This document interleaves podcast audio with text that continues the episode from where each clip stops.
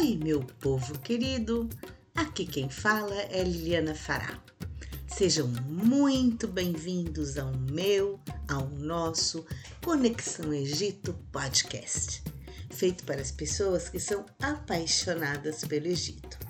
Tenho certeza que você é um apaixonado pelo Egito como eu e por isso está aqui comigo Vamos juntos viajar pelas histórias maravilhosas que fazem da civilização egípcia parte de nossos sonhos e curiosidades mais instigantes? Espero que tenham gostado do meu último episódio, onde eu falei da mãe Isis. Se ainda não ouviu, pode usar qualquer aplicativo que você costuma ouvir suas músicas. iTunes, Spotify, Google Podcasts, Amazon. Ah, são vários. Se já ouviu e gostou, dê a dica para algum amigo que também é apaixonado pelo Egito como você. Bom, neste episódio eu guardei algo muito especial. Falarei do mito da criação, segundo a cosmologia egípcia, e o mito de Isis, Osíris, o seu marido, e Horus, o seu filho, filho do casal solar, o casal real da expressão do divino.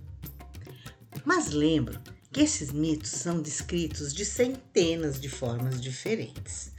Eu escolhi uma mais simples é, para contar para vocês de uma forma que todos entendessem. Esses relatos estão baseados no texto das pirâmides de 2550 a.C., mais ou menos, e o capítulo 17 do Livro dos Mortos de 1580, também antes de Cristo todos na fase onde a capital do Egito era Heliópolis. Ah, e só por curiosidade, Heliópolis hoje é um bairro de classe média alta, perto do, perto do Cairo, uh, onde tem o shopping mais luxuoso, luxuoso da região. Vamos lá. A origem. No início, havia um oceano caótico chamado Num. E deste caos primordial emerge Bem Bem, um enorme monte piramidal. Juntamente com Bem Bem surge a flor de lótus, e esta, ao desabrochar, traz ao mundo o deus solar Ra, que se une a Atum e com ele veio a luz. Ra criou sozinho uma geração de deuses: Shu, o deus do ar, e Tefnut, a deusa da chuva. O universo estava tomado por uma imensa massa de águas primordiais. Shu e Defnut mergulham nas águas para explorar a imensidão, mas Ra ficou tão aflito ao perceber que seus filhos estavam demorando demais para voltar. Enviou um mensageiro atrás deles e eles voltaram, salvos, e de tanta felicidade Ra chorou. Suas lágrimas de felicidade deram origem aos seres humanos. Da união entre Shu e Tefnut nasceram Geb e Nut. Geb, deus da terra, Nut, deusa do céu. E aí foram criados o céu e a terra. O grande soberano solar Atum-Ra presenteia o Egito com vários animais sagrados, como boi, leão, crocodilo, e a sua maior criação, que foi o rio Nilo. Ao redor do rio sagrado, o homem ergueria uma civilização em glória aos deuses. Ra tem uma espécie de presságio, onde ele vê que os seus netos gerariam deuses que dariam fim ao seu reinado. Ordenou ao céu e à terra, ou seja, Geb e Nut, que não tivessem descendentes, ah, mas eles não obedeceram. De Gep e Nut nasceram Isis, Osíris, Set e Neftes. Osíris passa a reinar sobre o mundo como Deus Supremo. Seu irmão Set fica a tomar conta dos desertos. Isis, deusa da magia, casa com Osíris. E Neftes, a protetora das tumbas, fica com sete. Ainda segundo o mito, Osíris era o novo faraó, então, ao lado de sua esposa Ísis. e juntos iniciaram um reinado muito próspero. Ele trouxe a civilização aos homens que viviam de uma forma muito primitiva. Aprenderam a agricultura, a tecelagem, fazer pão e instituição de leis básicas para um bom convívio. Mas Osíris tinha Sete, um irmão muito invejoso do belo reino que desenvolvia, enquanto ele tinha que tomar conta do árido deserto. Osíris acabou se envolvendo com Neftis, a esposa de Sete, e desta união nasceu o conhecido Anubis, o deus dos, dos mortos, aquele com cabeça de chacal. Como se não bastasse a inveja, Sete prepara uma vingança. Ele convida Osíris para uma grande festa em sua homenagem.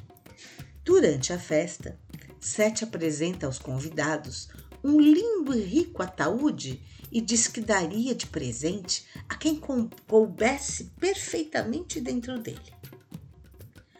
Osíris decide experimentá-lo e, nesse momento, Sete fecha o caixão completamente e o atira ao rio para que morresse afogado. Isis chorava tanto a morte do amado que suas lágrimas encheram o Nilo. Isis e Neftis, com a ajuda de Anubis, consegue encontrar Osíris. Elas o encontraram e esconderam. Mas Sete descobre, esquarteja Osíris em 42 pedaços e, por causa da ganância, para ter certeza de que Osíris nunca mais subiria ao trono, espalha esses pedaços por todo o Egito. Ah, e a sensação é de que tudo então estava perdido.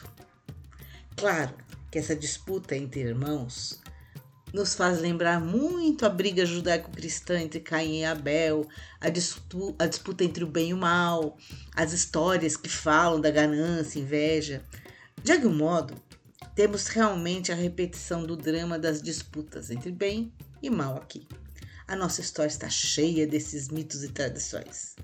Com a orientação de Anubis, Isis junta todos os pedaços do corpo só não encontra seu membro. Mas passa uma faixa branca para juntar todos os pedaços novamente. É por isso que Osíris é retratado com um traje branco, como uma múmia enrolada. Ele é então mumificado. Com seus poderes divinos, Isis consegue ressuscitar o amado e tem um filho com ele. Osíris passa a reinar no mundo pós-morte, onde passará a julgar o espírito daqueles que entravam no mundo dos mortos. Ele se torna a primeira múmia da história e trará consigo todo um rescaldo cultural dos processos de mumificação propagados por todo o Egito. Há muita magia ritualística nesta passagem, onde há a união das partes do corpo de Osíris. Temos então duas imagens de Osíris, uma antes e outra depois da sua morte. Na primeira, ele aparece é, com trajes normais egípcios, de uma realeza, com duas coroas, e depois ele aparece trazendo uma nova consciência, com as duas coroas ladeadas com penas, traje de mumificação branca, dois cetros cruzados sobre o coração. É o único do panteão egípcio que está de branco. O primeiro cetro é uma espécie de cajado e o segundo uma espécie de chicote. As penas podem simbolizar o seu renascimento neste novo momento. O cajado simbolizaria o instrumento que vai conduzir e acolher o rebanho, aquele que dá o direcionamento, sabedoria onde se deve ir. O chicote simbolizaria o rigor, a punição para aqueles que querem sair do caminho correto. É a união da leveza com a dureza para liderar. Sua cor era morena, como qualquer egípcio da época, mas passa para um tom verde, associado à força da natureza e sua nova tomada de consciência pós-morte. É uma metáfora, claro. Desde então, os faraós passam a também aparecerem usando os cetros cruzados sobre o coração. Com sua morte, Osíris passa a ser o rei do outro mundo, o mundo espiritual. É ele quem vai organizar este mundo para o processo de ressurreição de todas as outras almas. O filho de Ísis e Osíris, Horus, aquele com cabeça de falcão, jura que derrubaria Sete e assumiria o trono que lhe era de direito. E na continuação da nossa história, segue o mito de Horus contra Sete. Com Osíris indo para o mundo pós-morte, Sete inicia um reinado de terror. Mas Horus, o deus falcão, foi profetizado reinar sobre os céus e terras novamente e trazer luz sobre o Egito.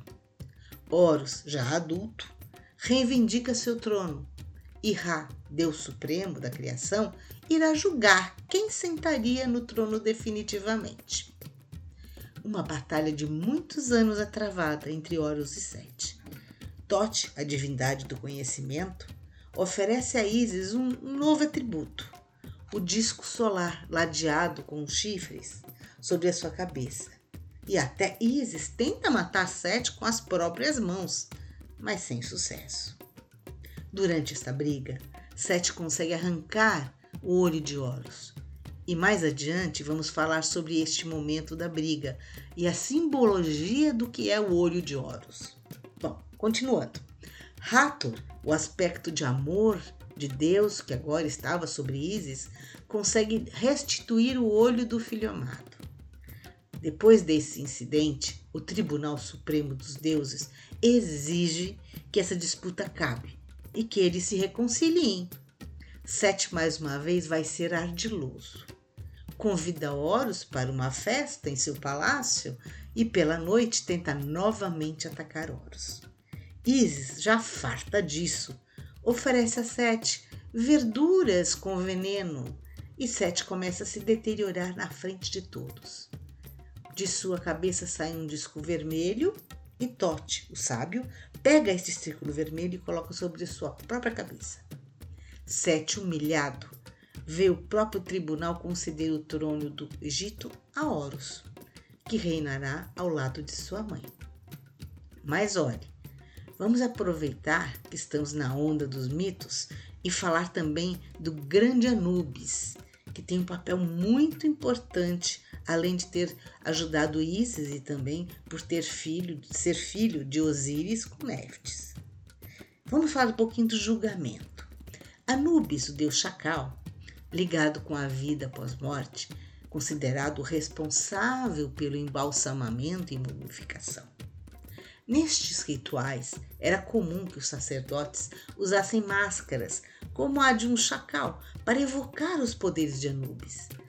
Também era considerado protetor das tumbas e cemitérios, protegendo os corpos que haviam partido para o submundo. Importante notar que este processo de mumificação e embalsamamento, que foi disseminado ao povo egípcio, não era para qualquer um.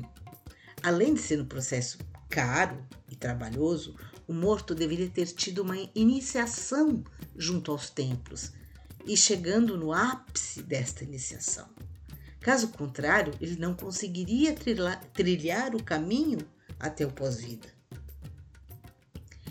É como se que é como que em vida os nobres faraós e sacerdotes passassem a vida aprendendo a ser o iniciado para chegar ao pós-vida. Quando o morto deixava esta vida, seria julgado por tudo o que havia feito nesta vida terrena. E neste submundo, que o morto seria julgado por um tribunal precedido por Anubis. Tenho certeza de que muitos de vocês já viram gravuras ou papiros retratando a cena do julgamento de Anubis. Pois bem, Vou descrever como acontece.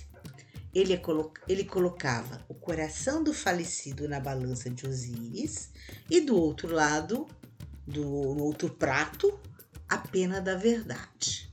Se o coração fosse mais pesado do que a pena, era sinal que esse estava cheio de maldade, então a alma do morto era entregue a um animal demoníaco para ser devorado. Se por outro lado coração fosse mais leve do que a pena. Então, era porque o coração era puro, justo, bom de alma. Então, Anubis o conduzia a Osíris e o morto entraria na vida pós-morte. Quem fiscalizava a balança de Osíris era Tote, o sábio, aquele com cabeça de ípis. E aí? Gostaram dos mitos? Querem saber mais? Ah, continuem comigo nessa viagem. Se quiserem falar comigo, você me encontra nas redes sociais, no meu e-mail. Ficarei muito feliz em saber sua opinião e também saber do que você quer que eu fale nos próximos episódios. Teremos um novo episódio toda sexta-feira. Te espero aqui na próxima semana, no meu, no nosso Conexão Egito Podcast.